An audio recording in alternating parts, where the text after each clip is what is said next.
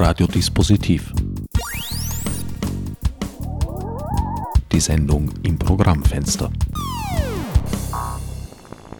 Als Sendungsgast darf ich nun Karim El Gohari begrüßen.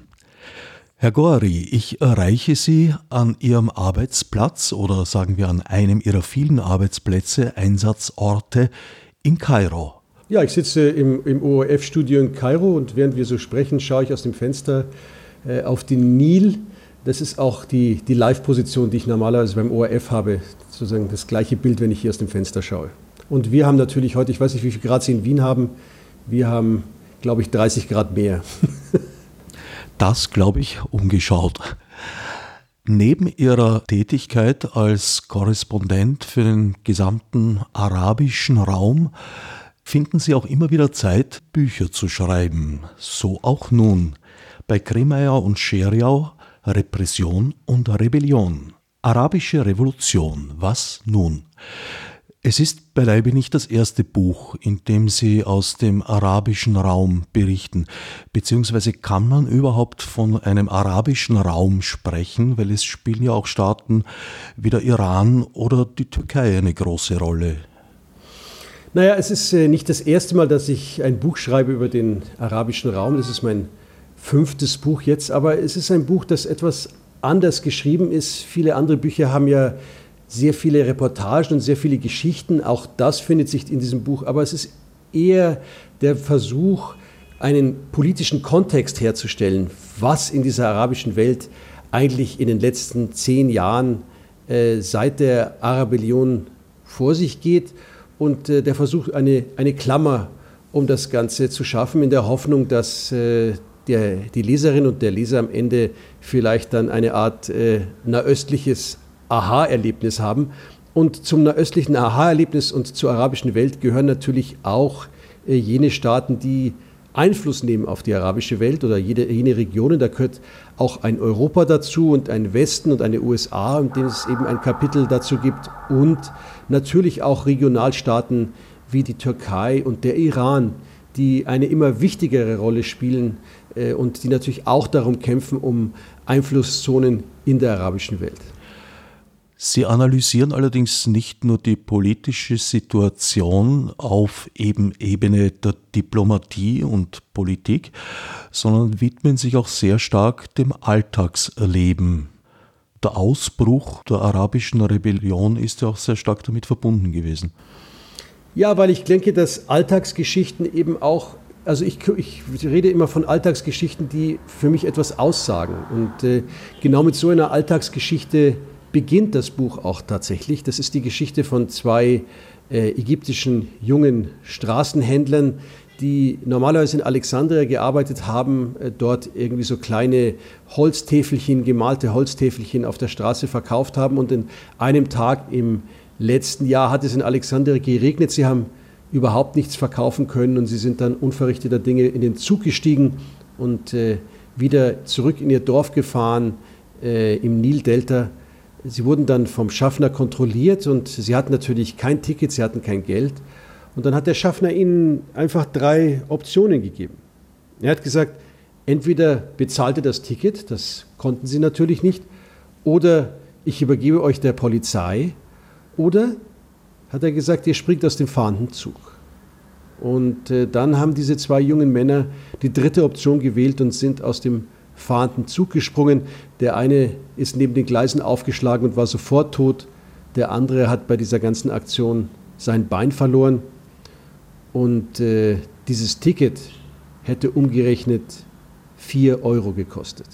Und das ist für mich äh, eine Geschichte, die eben symptomatisch ist dafür, wo große Teile der arabischen Welt zehn Jahre nach den Arabellionen 2011 stehen.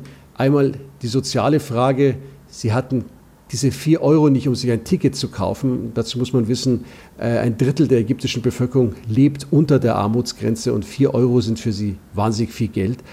Zum Zweiten, sie hatten mehr Angst vor der Polizei, als davor, aus dem fahrenden Zug zu springen, was auch was aussagt über Polizeiwillkür, den Sicherheitsapparat und den ganzen Repressionsapparat. Denn in dem Buch geht es dann im Wesentlichen eben um den Wettlauf zwischen Repression und Rebellion, den die arabische Welt seit zehn Jahren erlebt. Und für mich ist eben diese Geschichte ein ganz guter Einstieg dazu.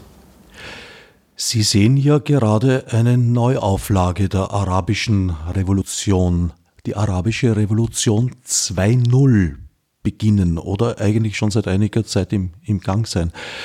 Nochmal meine Anfangsfrage, wie weit kann man da eigentlich von einer arabischen Revolution sprechen? Weil, wie gesagt, es spielt ja eben auch die Türkei eine große Rolle und auch der Iran ist jetzt nicht unbedingt als arabischer Staat zu bezeichnen.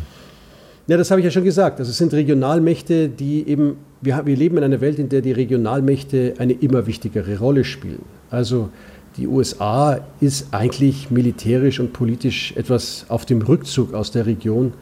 Der europäische Einfluss war noch nie groß und schwindet eigentlich immer noch mehr. Und es sind eben diese großen Regionalmächte, die Türkei, der Iran und auch Saudi-Arabien, die eben versuchen, hier ihre Einflusssphären auszubauen und äh, die Region so zu ordnen, wie sie sich äh, das eben vorstellen und eben meistens auch den Status quo auf irgendeine Art und Weise äh, beizubehalten. Und äh, wenn Sie jetzt von der Arabellion 2.0 reden, tatsächlich gibt es dazu in dem Kapitel, in dem Buch ein ganzes äh, Kapitel.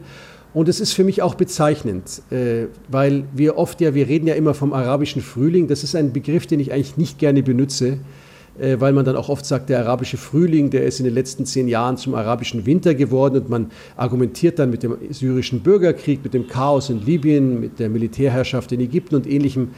Aber ich glaube, dass man eben so das nicht beschreiben kann. Ich glaube, das Ganze, was wir in unserer unmittelbaren europäischen Nachbarschaft erleben, ist eben ein langfristiger politischer Prozess des Wandels, der vor zehn Jahren einer seiner Höhepunkte erlebt hat. Und dann wurden das Rad großenteils zurückgedreht. Manchmal ist es auch positiv weitergegangen, wie im Falle zum Beispiel Tunesien, das ja das einzige wirklich demokratische, friedliche Experiment ist, was aus dem arabischen Frühling rausgekommen ist.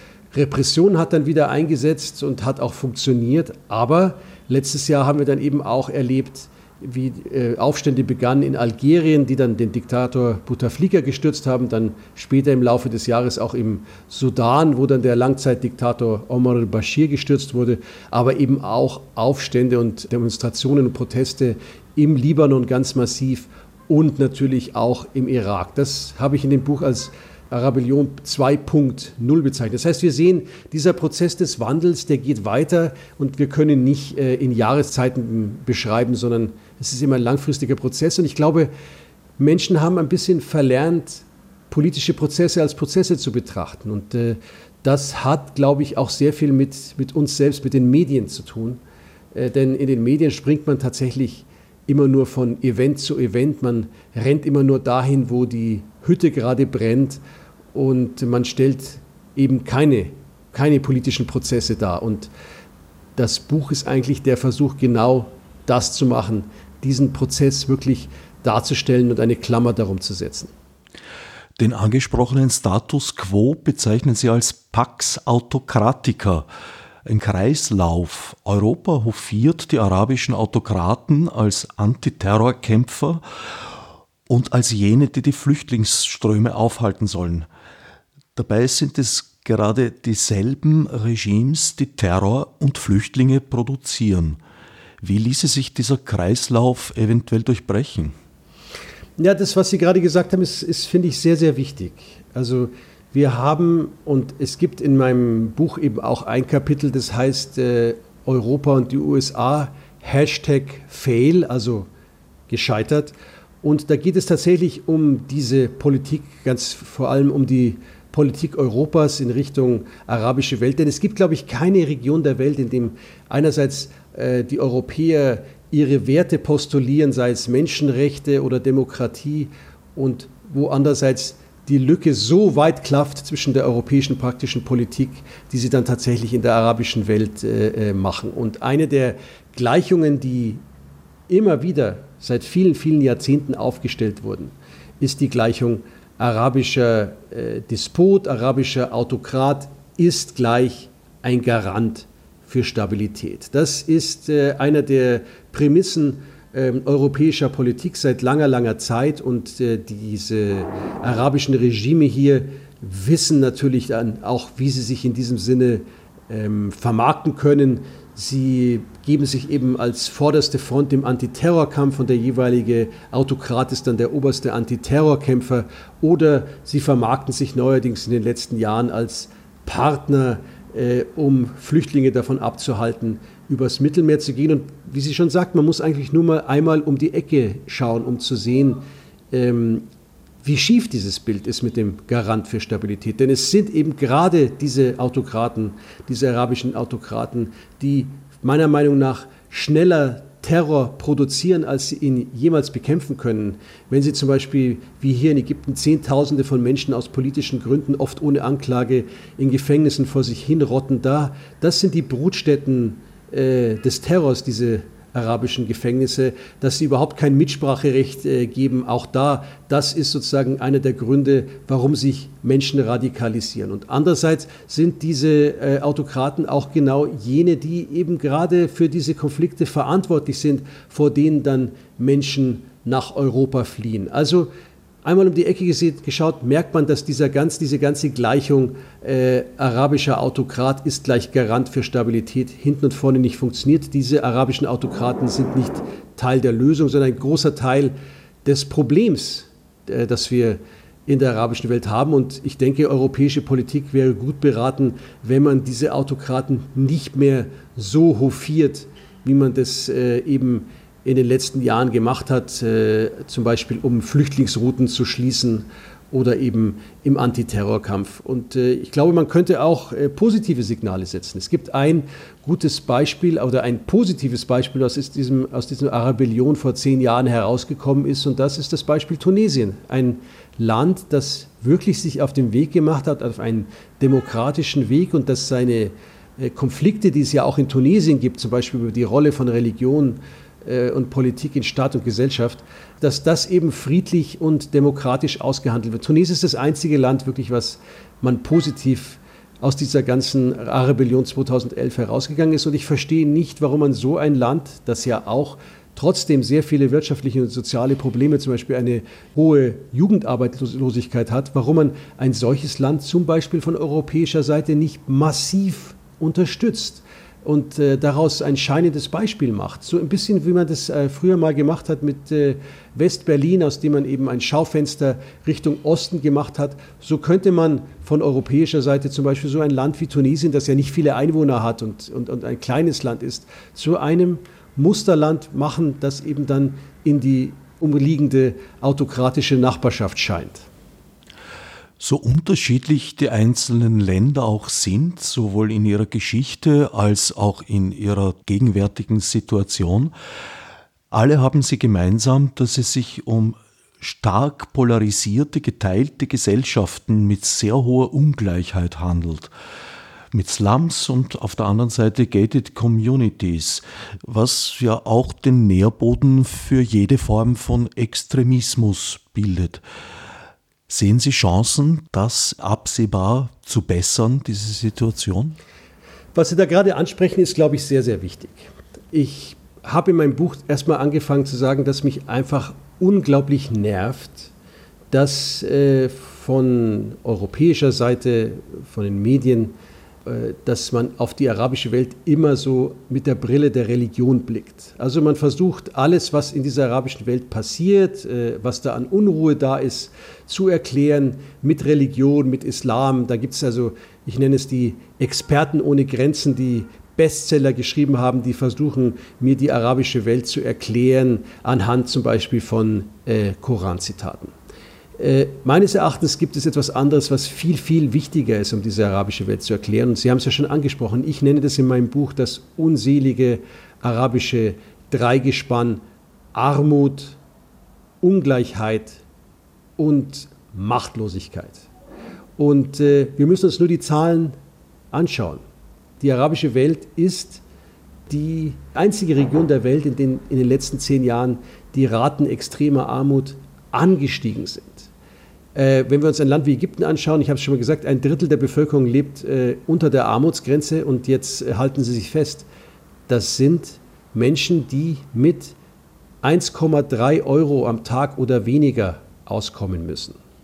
Wenn wir uns Armut anschauen jenseits des Einkommens, und da gibt es auch, ich habe sehr, sehr viele UN-Berichte gewälzt für, diesen, für dieses Buch, gibt es auch neue Ansätze, die, die den Begriff der Armut etwas weiter setzen. Da geht es dann auch um Zugang zur, zum, zur Bildung, Zugang zum Gesundheitswesen, sauberes Trinkwasser, Trink Kindersterblichkeit und ähnliche Dinge. Also ein weit, weiterer, weiter gefasster Begriff von Armut. Man nennt es die multidimensionale Armut. Und wenn wir uns diesen Begriff hernehmen, dann kommt dabei raus, dass wenn ich die reichen Golfstaaten ausnehme und die bevölkerungsreichen arabischen Staaten nehme, ein Viertel der Bevölkerung der arabischen Welt, ein Viertel der Bevölkerung der arabischen Welt unter der Armutsgrenze lebt. Und was ich finde noch, was viel dramatischer ist, dass ähm, über 40 Prozent der Bevölkerung der arabischen Welt Gefahr läuft, in diese Armut abzustürzen. Wenn sich irgendwas verändert, wenn sie weniger verdienen, wenn die Preise steigen, also vieles von dem, was jetzt zum Beispiel in dieser Covid-19-Krise passiert. 40 Prozent der arabischen Welt. Das heißt, in anderen Worten gesprochen, dass ähm, zwei von drei Arabern und Araberinnen entweder unter der Armutsgrenze leben oder Gefahr laufen, in diese abzustürzen. Das sind ganz, ganz wichtige Dinge, die wir eben viel zu selten betrachten. Und das Zweite, was Sie auch angesprochen haben, ist natürlich das Thema Ungleichheit. Äh, die arabische Welt gilt laut UN-Studien als die ungleichste äh, Region der Welt. Und äh, auch da gibt es Zahlen zu, auch da gibt es Zahlen zu, wenn zum Beispiel, wenn man die arabische Welt nimmt und das nationale Einkommen kann man feststellen, dass 62 Prozent dieses nationalen Einkommens an die obersten Top 10 Prozent der Verdiener fließt. Ähm, wenn ich diese gleiche Zahl nehme und mir zum Beispiel Westeuropa anschaue, dann ist es die gleiche Zahl ungefähr 30 Prozent. Das heißt, die arabische Welt ist doppelt so ungleich, wie wir äh, in Westeuropa sind. Und äh, da kann man, also es gibt ja diesen berühmten Spruch von George Orwell, wo man sagt, äh, wo er sagt, äh, alle sind gleicher, aber manche sind gleicher. Den kann man in diesem Fall auch auf den Kopf stellen und man kann sagen, ja, die ganze Welt ist ungleich, aber manche sind eben ungleicher und äh, da schlägt äh, die arabische Welt tatsächlich alle, alle Rekorde. Und Sie haben es ja auch angesprochen, das kann man dann auch im täglichen Leben sehen hier in Ägypten. Also wir haben einerseits in Kairo äh, über die Hälfte der, der Fläche dieser Stadt, dieser 20 Millionen Stadt, besteht aus armen Vierteln und die Reichen sind rausgezogen in sogenannte gated communities, also solche Compounds mit großen Mauern darum und Security-Kameras und ähnlichen und äh, schließen sich sozusagen von ihrer Umwelt ab. Und da gibt es solche äh, Schnellstraßen, die dann in diese Außenbezirke der Stadt führen, wo die Reichen eben wohnen. Die führen über diese armen Viertel hinweg und man kann dann überall diese großen, riesigen Plakatwände sehen an diesen Straßen, dem noch nicht mal auf Arabisch, sondern nur auf Englisch irgendwelche Immobilien angeboten werden, äh, mit irgendwelchen Golfplätzen und Swimmingpools und freundlich dreinblickenden, fröhlichen Menschen. Äh, das Ganze, wie gesagt, nur auf Englisch. Und dann sieht man diese Leute, die in diesem armen Viertel jeden Tag auf diese Plakate schauen, die einer Welt, die für sie vollkommen unerreichbar ist. Und äh, das ist nur ein Beispiel dafür, über diese ungl unglaubliche Ungleichheit, die wir erleben. Und ich glaube, dass diese soziale Frage tatsächlich einer der Hauptgründe ist für diese ganze Arabellion 2.0, die wir seit letztem Jahr erlebt haben in Algerien, Sudan, im Libanon und äh, im Irak dass die soziale Frage hier in den letzten Jahren immer mehr in den Vordergrund gerückt ist. In diesem Zusammenhang beschreiben Sie ein paradoxes Dilemma, nämlich die Tatsache, dass eine gute Ausbildung nicht nur kein Garant für einen sozialen Aufstieg ist, sondern ganz im Gegenteil, es für einen ungelernten Hilfsarbeiter, eine Hilfsarbeiterin sogar leichter ist, einen Job zu finden als für einen Akademiker oder eine Akademikerin. Ja, das ist äh, tatsächlich so. Das sind äh, die Armutsstudien, die wir in der arabischen Welt äh, eben, die es gibt, äh, weisen deutlich darauf hin. Wir haben äh, einmal äh, eine riesige Jugendarbeitslosigkeit in dieser Region und auch da kann ich Ihnen Zahlen geben. Laut der International Labour Organization liegt die Jugendarbeitslosigkeit weltweit im Schnitt bei 9 Prozent. In der arabischen Welt sind es 21 Prozent. Also die, diese Region hat die höchste Jugendarbeitslosigkeit weltweit. Und das betrifft, wie Sie auch schon sagen, äh, ganz häufig ähm, junge Akademiker, die irgendwie so eine, ja, auch nicht unbedingt eine gute, aber eine akademische Ausbildung genossen haben und die praktisch äh, keine Chance haben, auf dem Arbeitsmarkt äh, irgendwas zu finden. Und äh, diese Jugendarbeitslosigkeit und diese ausgebildeten jungen Menschen, das ist, glaube ich, das größte Potenzial für die Unruhe und die Aufstände, die wir auch in der arabischen Welt immer wieder erleben. Würden Sie mir zustimmen, dass es nicht gerade das optimistischste Ihrer Bücher über den arabischen Raum ist?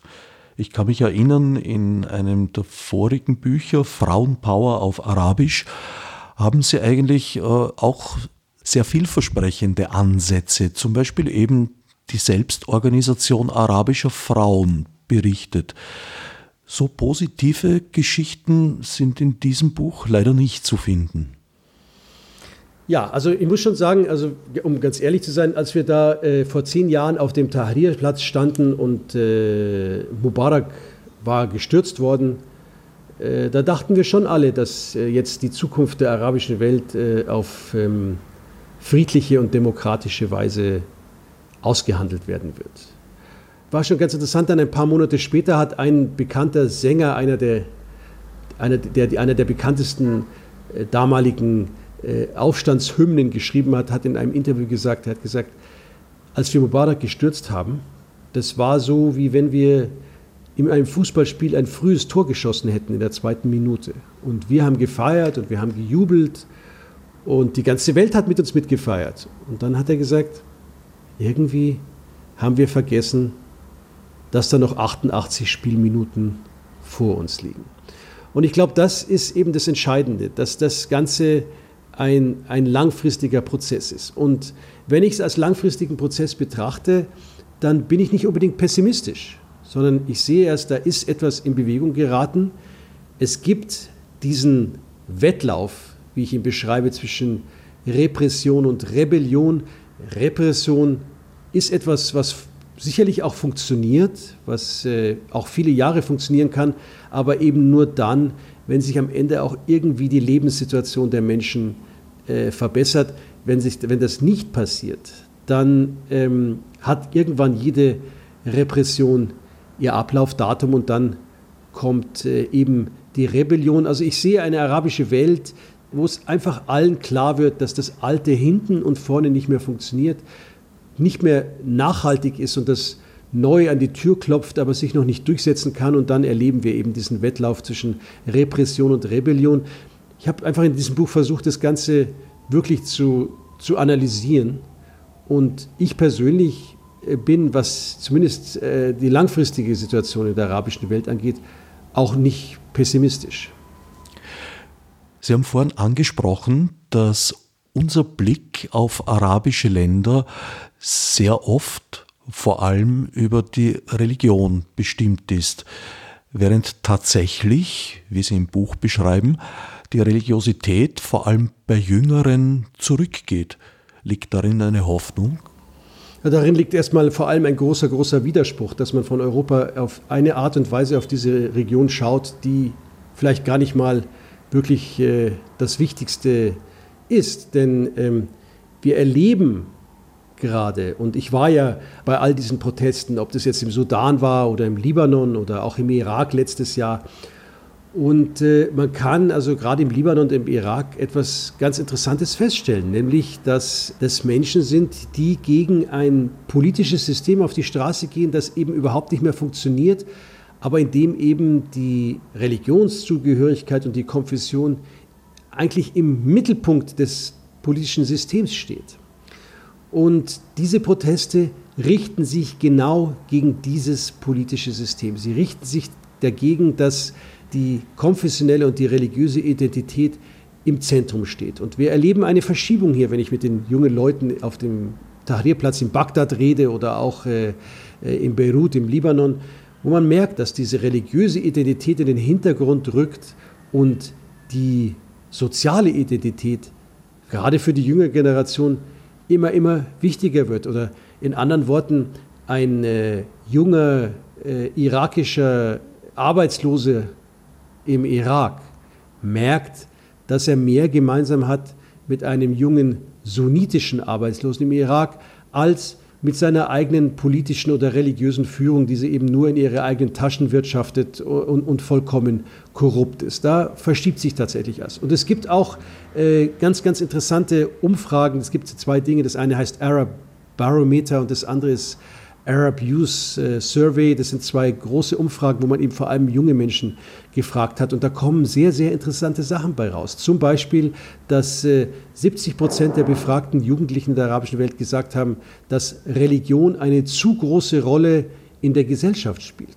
Dass über 80 Prozent der jugendlichen Befragten gesagt hat, dass sie wollen, dass äh, religiöse Institutionen ähm, reformiert werden es gab Umfragen in Algerien, wo 80 Prozent der Jugendlichen gesagt haben, dass sie sich selbst nicht als besonders religiös betrachten.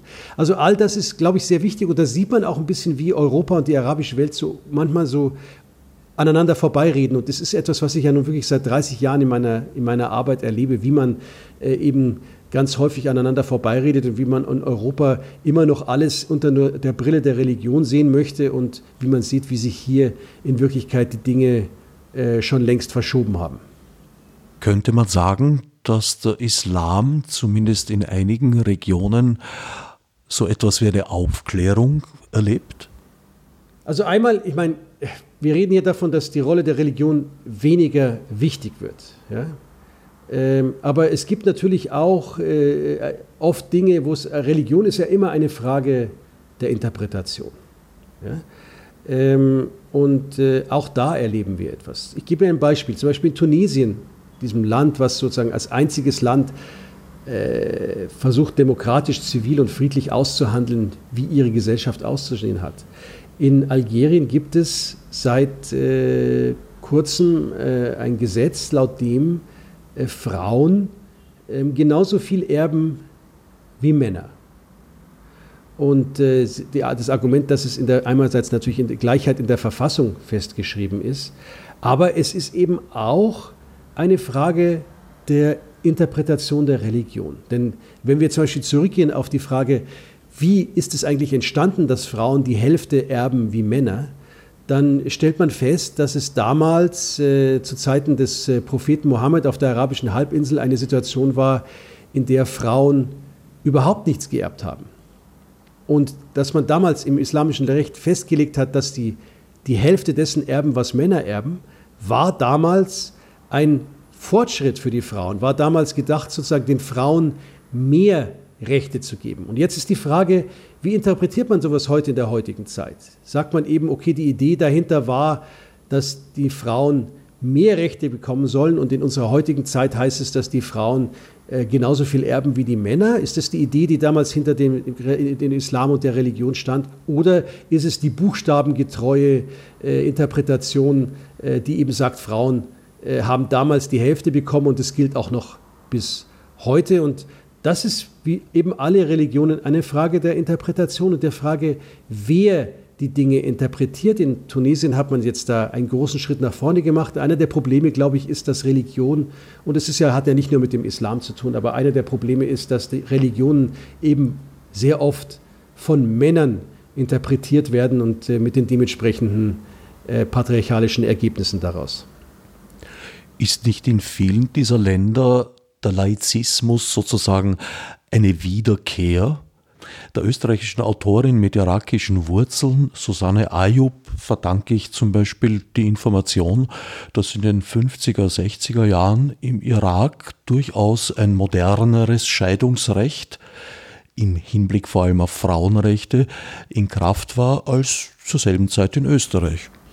Ja, das wird oft argumentiert. Die Frauenbewegung in der arabischen Welt ist auch sehr, sehr alt und äh, Frauenwahlrecht zum Beispiel in Ägypten ist auch äh, früher entstanden als zum Beispiel in der Schweiz. All diese Dinge, das wird immer wieder äh, natürlich ins Feld gerufen. Und es gab Zeiten in den 60er Jahren, wo gerade die äh, Eliten des Landes äh, schon anders gelebt haben. Also meine ägyptischen Tanten sind damals in, in, äh, in, äh, in Miniskirts, in, in, in Miniröcken äh, durch Alexandria gelaufen. Das war dann später so nicht mehr möglich, aber da hat sich auch einiges verschoben. Ich glaube, eine der Dinge, auch wieder eine Frage, wie interpretiert man Religion und einer der Probleme, die wir vor allem in den 90er Jahren hatten, war, dass eben die erzkonservative Interpretation von Religion, wie es aus Saudi-Arabien gekommen ist, von den, eine, eine sehr wahhabitische, sehr konservative Interpretation, hinter der auch viel Geld steckte, muss man dazu sagen, dass diese Interpretation sich in der arabischen Welt eben äh, durchaus verbreitet hat. Zum Beispiel über Arbeitsmigration. Wir hatten Millionen Arbeiter, die äh, damals in den 90er Jahren und auch bis heute äh, in die Golfstaaten gefahren sind, um dort Arbeit zu finden, eben meistens nicht mit den Familien, sondern nur die Männer und die dann wieder immer wieder zurückgekommen sind nach Hause in ihre Dörfer hier in Ägypten und diese sehr, sehr konservative Islamvorstellungen mit nach Ägypten gebracht haben. Und ähnliches haben wir auch in anderen arabischen Ländern erlebt. Also da hat sich sozusagen was äh, verschoben. Es ist immer eine Frage, wer gerade die dominante Interpretation äh, der Religion in den Händen hält. Sie betreiben Ihre Aufgabe als Korrespondent keineswegs aus einem klimatisierten Studio heraus, sondern sind sehr viel unterwegs reisen durch viele Länder, sprechen mit vielen Menschen ganz unterschiedlicher Herkunft. Teils beschreiben sie eben in den Abschnitten, wo es ums Alltagserleben geht, äh, tragische Schicksale mit sehr großer Anteilnahme. Wie, wie lebt man damit? Äh, doch, wie Sie gerade beschrieben haben, in Kairo zum Beispiel von sehr viel Elend permanent umgeben zu sein, ohne dass es eine kurzfristige Perspektive gäbe?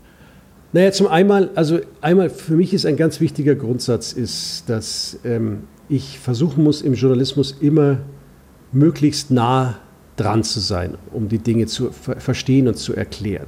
Also nicht äh, von meinem Büro aus irgendwas berichten, sondern ich muss wirklich mich zum Beispiel mitten in diese Proteste reinbegeben oder was immer passiert. Ähm, und äh, ich denke mir, wenn ich dann eine Geschichte gemacht habe oder geschrieben habe oder einen Fernsehbericht gemacht habe, in dem sich jemand, der in Österreich zum Beispiel sitzt, in seinem Fernsehsessel, die einfache Frage stellt, wie würde ich mich eigentlich in dieser Situation verhalten? Wenn ich das schaffe, dann habe ich eine gute Geschichte gemacht. Und das schaffe ich eben nur, indem ich ganz nah dran bin. Diese, dieses ganz nah dran kostet natürlich einen Preis. Denn äh, ganz häufig ist es so, dass man sich doch mit dem, was um einen so alles passiert, und ich mache das ja nun schon seit drei Jahrzehnten, äh, sich doch sehr ohnmächtig fühlt. Ich gebe Ihnen ein, ein Beispiel. Ich habe mal vor ein paar Jahren eine junge jesidische Frau interviewt, die war aus ihrem Dorf im Irak vom IS, von den Kämpfern des Islamischen Staates, verschleppt worden.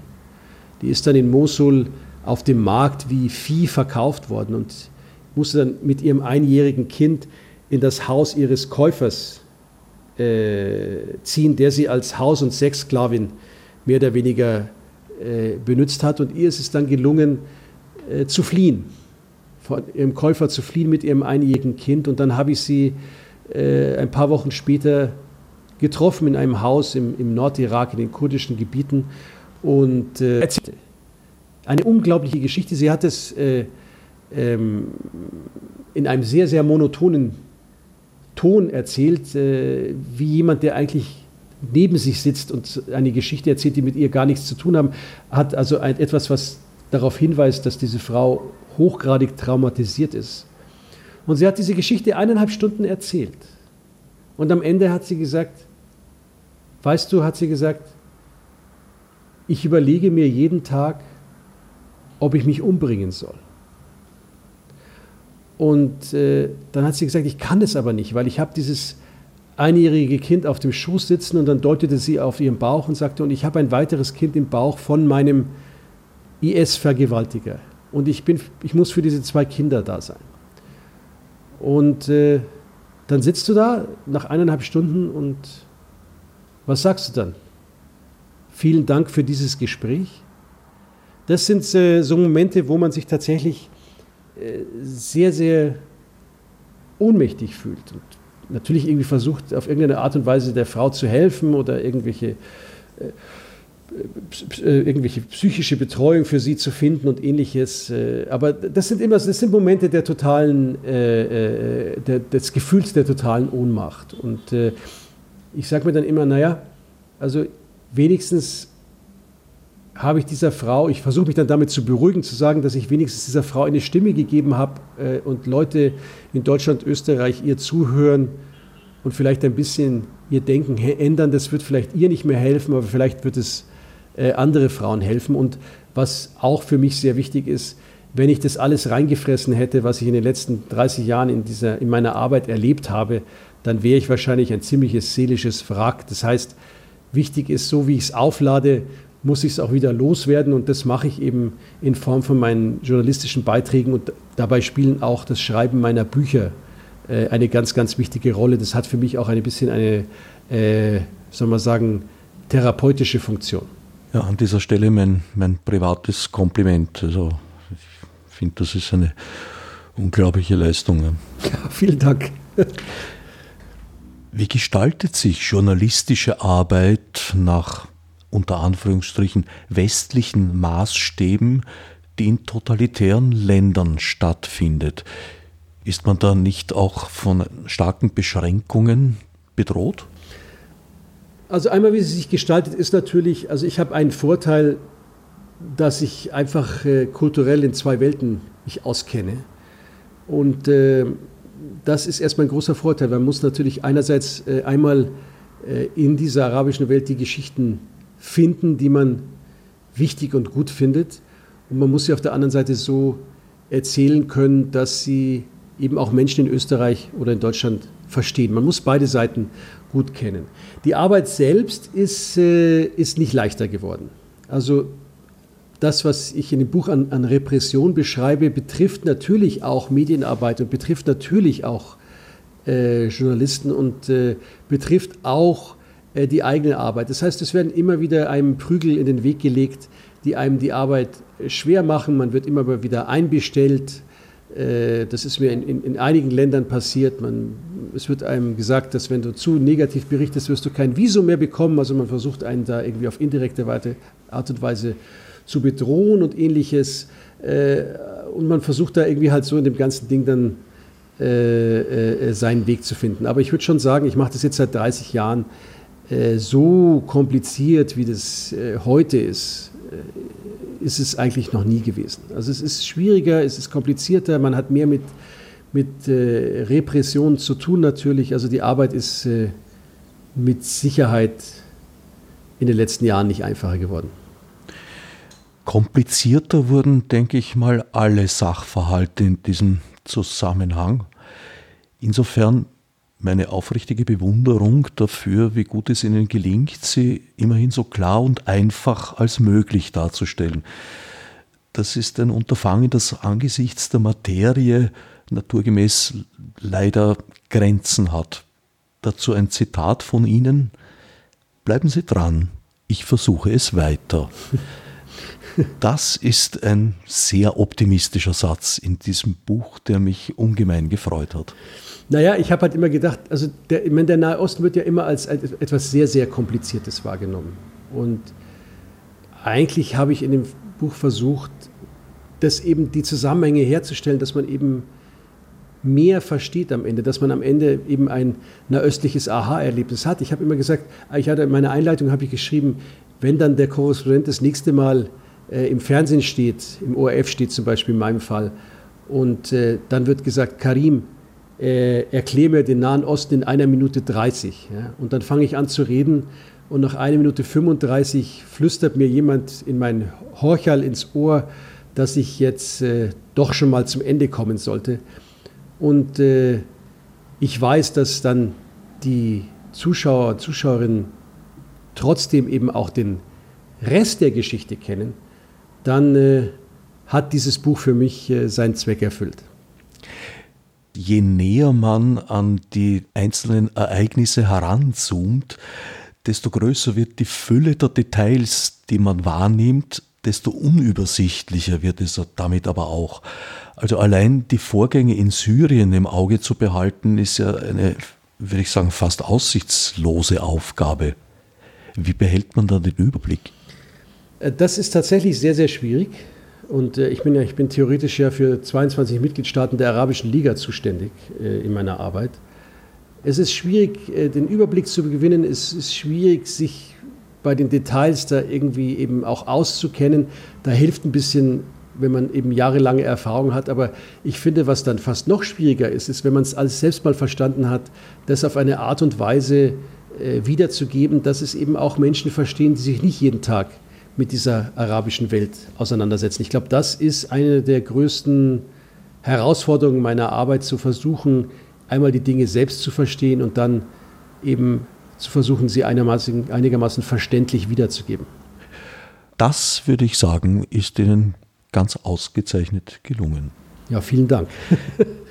Im Buch wird immer wieder darauf hingewiesen, dass Zahlenangaben zum Beispiel vor Eintritt der Corona-Epidemie erhoben wurden.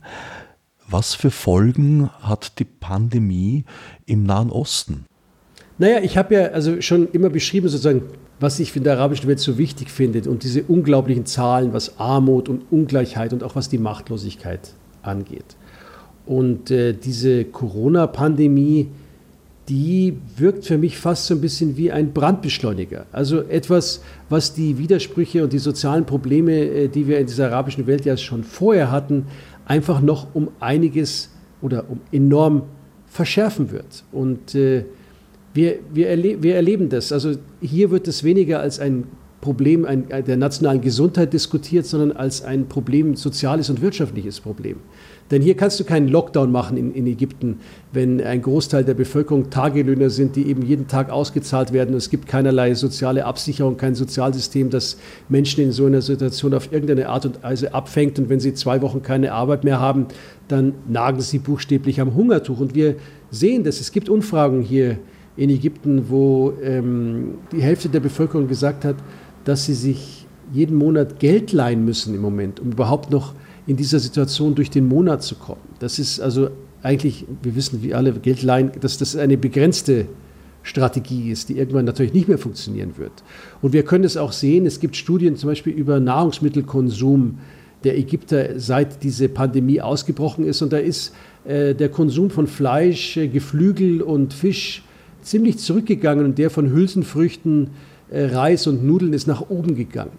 Und das hat nicht damit zu tun, dass die Ägypter jetzt auf einmal vegan geworden sind, sondern dass sie sich einfach solche Sachen nicht mehr leisten können. Und ähm, ich glaube einfach, dass diese Pandemie alle die Widersprüche, die wir haben, nochmal enorm verschärfen wird, auch dazu führen wird, dass die Leute vermehrt, also wir, ich glaube, wir stehen vor einer Zeit großer sozialen Unruhen äh, äh, in dieser Region, ob das jetzt in den nächsten Monaten oder in den nächsten Jahren ist. Und ich beende mein Buch mit einem Satz, der heißt, äh, der eben, der, am Ende meines Buches sage ich eben turbulente Zeiten voraus in der unmittelbaren arabischen Nachbarschaft.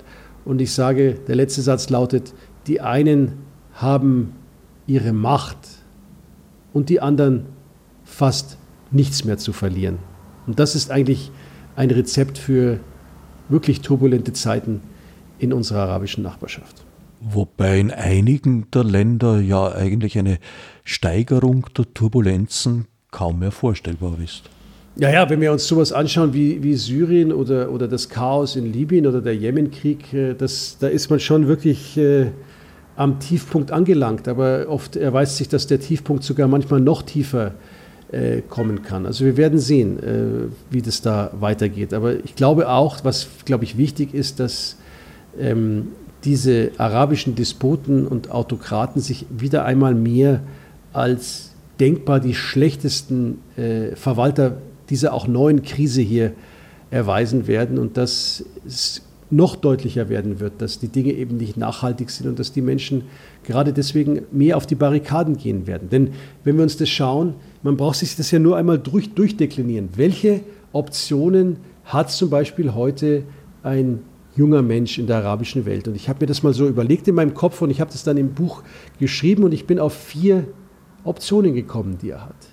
Entweder er kann sich als stiller Besiegter einfach aufgeben und das Ganze, sein Leben einfach so hinnehmen, wie es ist, auch wenn es miserabel ist. Oder er kann sich radikalisieren und kann sich vielleicht einer terroristischen Organisation anschließen und zu versuchen, auf diese Art und Weise seine Situation zu verändern. Oder er kann sein, seine Sachen packen und versuchen, woanders ein neues Leben zu finden und sich in das Heer der Flüchtlinge eingliedern, die eben übers Mittelmeer kommen. Oder als vierte Option, er kann äh, auf die Barrikaden gehen. Und wir erleben in der arabischen Welt alle vier, alle vier Optionen werden von Menschen wahrgenommen. Aber ich glaube, dass diese Option auf die Barrikaden zu gehen äh, tatsächlich eine der Optionen ist, die, und wir erleben das seit letztem Jahr, und wir werden das mit der Corona-Krise und den sozialen Folgen noch mehr erleben, dass die Leute wirklich äh, auf die Barrikaden gehen, einfach weil sie mit dem Rücken zur Wand stehen.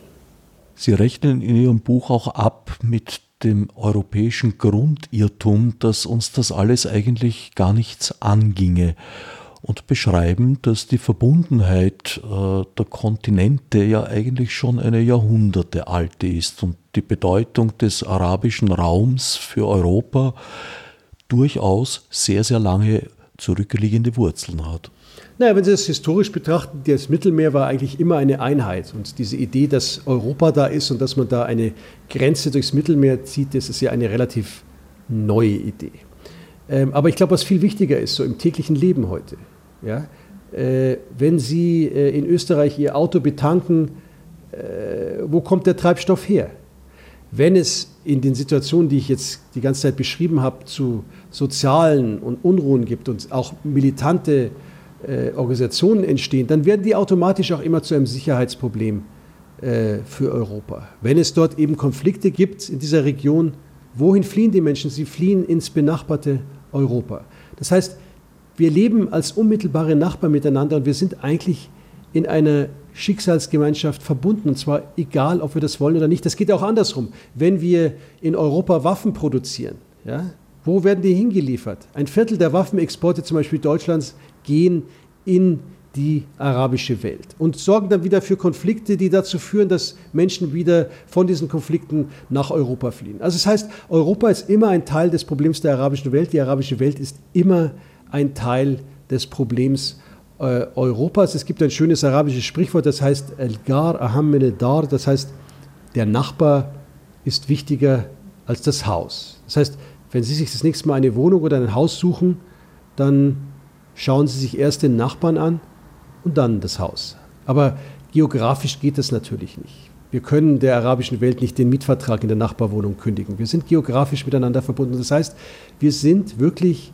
in einer Schicksalsgemeinschaft miteinander verbunden. Und was, glaube ich, die wichtigste Message ist, egal, ob wir das wollen oder nicht. Karim El-Goari, Repression und Rebellion. Arabische Revolution, was nun? erschienen bei Kremeyer und Scherjau und aus meiner Sicht mehr als eine Leseempfehlung. Prädikat Pflichtlektüre. Als Nef Margot Nessi.